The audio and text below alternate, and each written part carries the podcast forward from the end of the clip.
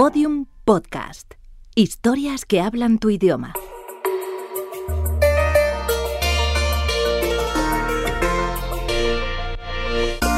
Encuádrate.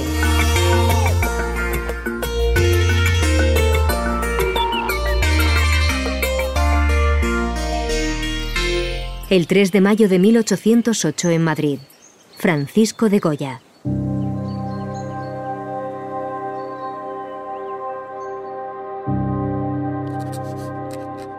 Tras los duros años de contienda contra el invasor, siento ardientes deseos de perpetuar por medio del pincel las más notables y heroicas acciones o escenas de nuestra gloriosa insurrección contra el tirano de Europa. Es por ello que propongo a la regencia la realización de una serie de lienzos que reflejen la heroicidad del pueblo español y su lucha por recobrar la independencia. Quedo pues a la espera de su decisión al respecto. En Madrid, a 24 de febrero de 1814. Firmado Francisco de Goya y Lucientes.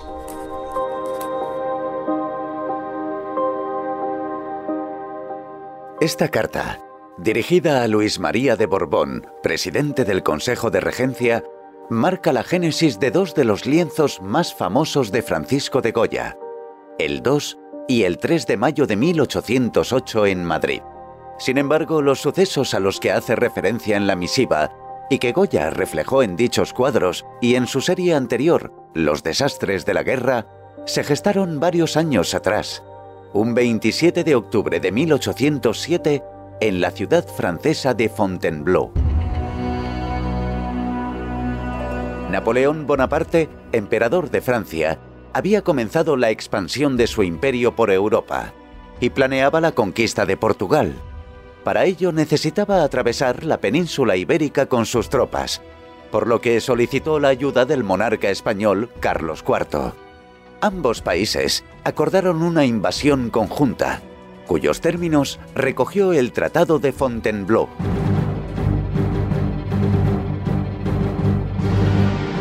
Sin embargo, los planes de Napoleón no solo incluían la conquista de Portugal. A medida que las tropas iban atravesando España, un número significativo se fue acantonando en diversas poblaciones españolas, y en pocos meses, 65.000 soldados franceses se repartían por casi toda España, ocupándola de facto.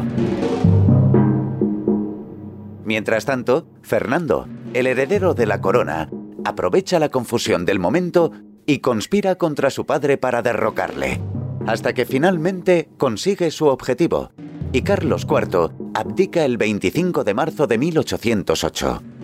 Napoleón, alarmado por el cambio de monarca y temeroso de que pudiera echar al traste sus planes, convoca a la familia real en Bayona, a donde llegan a finales del mes de abril. Días después, el 2 de mayo, una muchedumbre se agolpa frente al Palacio Real de Madrid, atraídos por un rumor según el cual los franceses planean trasladar también a los infantes Francisco de Paula y María Luisa. La aparición de un carruaje destinado a transportarlos desata la alarma de uno de los presentes, el cerrajero José Blas de Molina. ¡Traición! Se nos han llevado al rey y se nos quieren llevar a todas las personas reales. ¡Mueran los franceses! ¡Que no salga el carruaje! ¡No por ellos! ¡Por La multitud se lanzó contra los guardias, que repelieron el ataque abriendo fuego a bocajarro. La revuelta se extendió rápidamente por toda la ciudad. Las tropas galas reprimieron con dureza la rebelión pero los ciudadanos se armaron con cualquier objeto que sirviera como arma. Piedras, agujas de coser e incluso macetas arrojadas desde los balcones.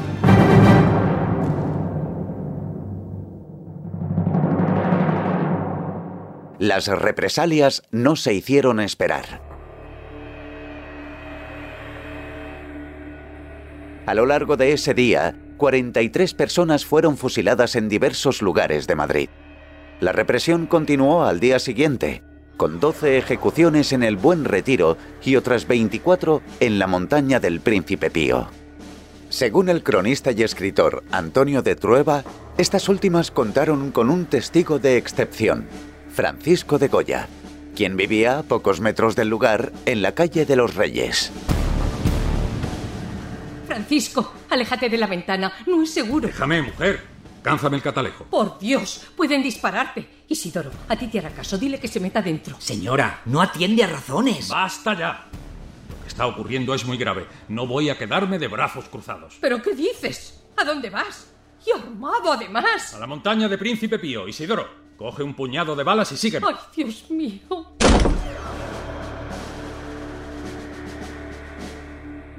Goya y su jardinero, Isidoro Trucha, se acercaron aquella noche al lugar de la masacre. Así se lo contaría tiempo después el propio Isidoro a Antonio de Trueba. Los pelos se me pusieron de punta cuando vi que mi amo, con el trabuco en una mano y la cartera en la otra, me guiaba hacia los muertos. Luego, sentándonos en un ribazo, a cuyo pie estaban los muertos, mi amo abrió su cartera, la colocó sobre sus rodillas y esperó a que la luna atravesase un nubarrón que la ocultaba. En medio de charcos de sangre vimos una porción de cadáveres, unos boca abajo, otros boca arriba, en la postura del que estando arrodillado besa la tierra, otro con las manos levantadas al cielo que pide venganza o tal vez misericordia.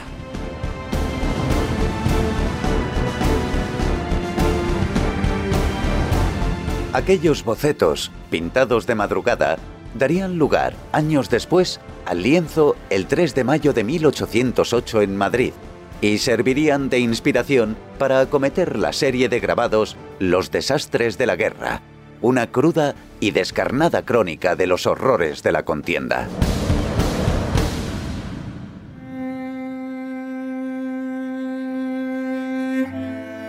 Francisco de Goya tenía entonces 62 años y una larga y exitosa carrera a sus espaldas. Tras unos primeros años difíciles, intentando abrirse paso como pintor, entró a trabajar en la Real Fábrica de Tapices. Allí destaca, se granjea la admiración de sus superiores y comienza a codearse con la alta sociedad madrileña, que lo convierten en el retratista de moda. Goya se relaciona también con la élite intelectual afrancesada, entablando amistad con Gaspar Melchor de Jovellanos y Juan Agustín Ceán Bermúdez, pese a que el pintor no era un hombre especialmente culto, como señala el cineasta Carlos Saura. Es verdad que no parece un hombre especialmente culto, pero en cambio estaba rodeado siempre de gente enormemente culta, o sea que eso también hay que tenerlo en cuenta. La verdad es que tampoco se sabe demasiado sobre la cultura de Goya, ¿no? Pero se da a veces estos casos en España de, gente aparentemente con apariencia un poco elemental, si se quiere, ¿no? Y que luego resulta que es que tiene una enorme sensibilidad. Te digo el caso de Picasso, el caso de Buñuel, el caso de, de Goya, que son muy semejantes. Pero yo creo que sí, yo creo que tendría una cierta cultura, ¿eh? Su ascenso social y profesional le lleva a ocupar con 39 años el puesto de teniente director de pintura de la Academia de San Fernando y cuatro años más tarde se convierte en pintor de cámara de Carlos IV. Sin embargo, poco tiempo después cae enfermo, probablemente por una intoxicación de plomo causada por los pigmentos de la pintura, lo que le provocará una sordera de la que nunca se recuperará. A partir de ese momento, Goya comenzará a crear pinturas ajenas a sus encargos como pintor de la corte. La petición de Francisco de Goya para pintar una serie de cuadros sobre la guerra de independencia fue finalmente aceptada.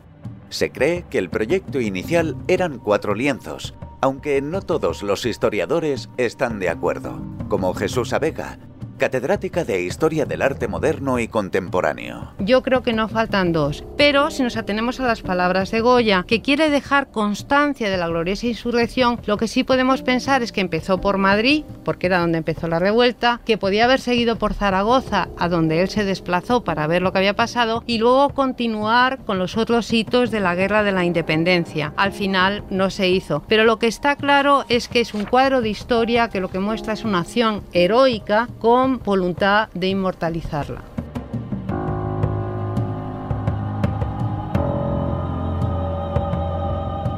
En él refleja el horror que vivió aquella madrugada en la montaña de Príncipe Pío, la ejecución de un grupo de ciudadanos a manos de las tropas francesas. La pintura cuenta con un único foco de luz, proveniente de un gran farol que ilumina a los condenados, especialmente al hombre de la camisa blanca que eleva los brazos al cielo. De esta forma, podemos ver sus rostros cargados de horror y desesperación ante su inminente final. Los verdugos, en cambio, quedan en penumbra, formando una masa compacta y amenazadora. Ni siquiera vemos sus caras, acentuando la idea de un enemigo despersonalizado a punto de ejecutar la sentencia de muerte. Goya lo que nos presenta es lo deshumanizado de la guerra, las víctimas y los verdugos en un sitio donde no hay lugar ni para la razón, ni para la justicia, ni para el sentimiento. La composición la ha tomado Goya de su propia colección de estampas de los desastres de la guerra, en donde sabemos que él representó la guerra absoluta y en la guerra absoluta el enemigo siempre está deshumanizado porque así se pueden ejercer sobre él las máximas crueldades.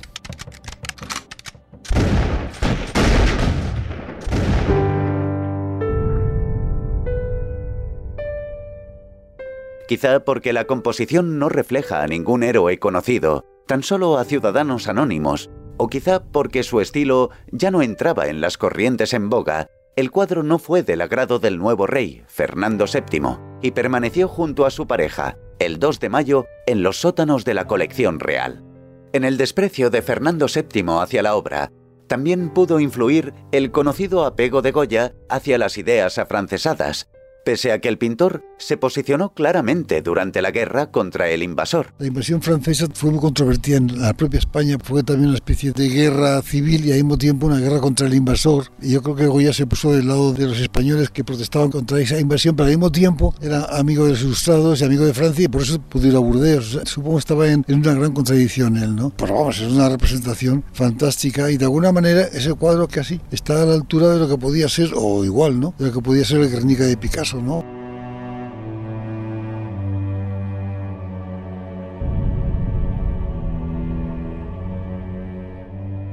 El lienzo permanecería oculto en el Palacio Real durante 20 años, hasta que pasó a los fondos del Museo del Prado por orden de la reina María Cristina, ya por entonces viuda de Fernando VII.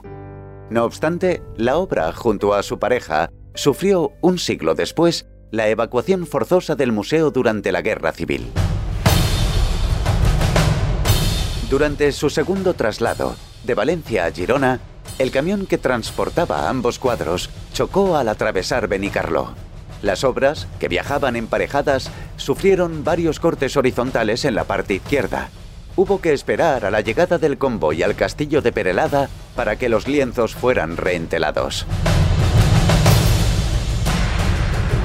El 3 de mayo de 1808 en Madrid, ejerció una influencia decisiva en obras posteriores de diversos artistas, especialmente en el cuadro de Edouard Manet, El fusilamiento de Maximiliano, y en cuadros de Picasso, como Guernica y Masacre en Corea. El impacto que tuvo en esta forma de representación se explica también por la influencia que tuvo en otros grandes maestros. Todos estos artistas fueron estimulados por este cuadro de Goya, que a la vez cuando lo miramos nos devuelve a la realidad, y la realidad es que todas las guerras son iguales. Son muerte, devastación, dolor y víctimas, de manera que estos españoles representan a toda la humanidad sufriente por la guerra. La importancia de este descarnado retrato del horror bélico es capital en la historia del arte. Un cuadro sin precedentes en las llamadas pinturas de guerra y una de las obras que sin duda inaugura el arte contemporáneo, fruto de la fértil imaginación de Francisco de Goya y su maestría para reflejar la condición humana en todas sus facetas. Era un hombre enormemente imaginativo ¿no? y muy creativo. O sea que es verdad que si quizá en esta época hubiera sido un cronista de, la guerra o de lo que estaba sucediendo, como una especie de, periodismo gráfico, ¿verdad? Pero superaba eso con su enorme imaginación y creatividad, su valentía, ¿no? sus maravillosos dibujos, cientos de dibujos que ha hecho en su vida, algunos con comentarios, la mayor parte, que innova para mí un sistema estupendo de, de mezclar la pintura con la literatura, ¿verdad? Con los textos suyos que son preciosos a veces. Y luego la valentía de haber hecho los disparates, los caprichos y sobre todo los desastres de la guerra.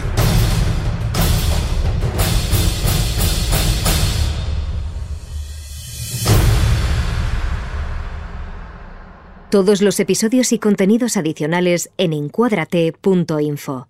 Síguenos en arroba encuadrate.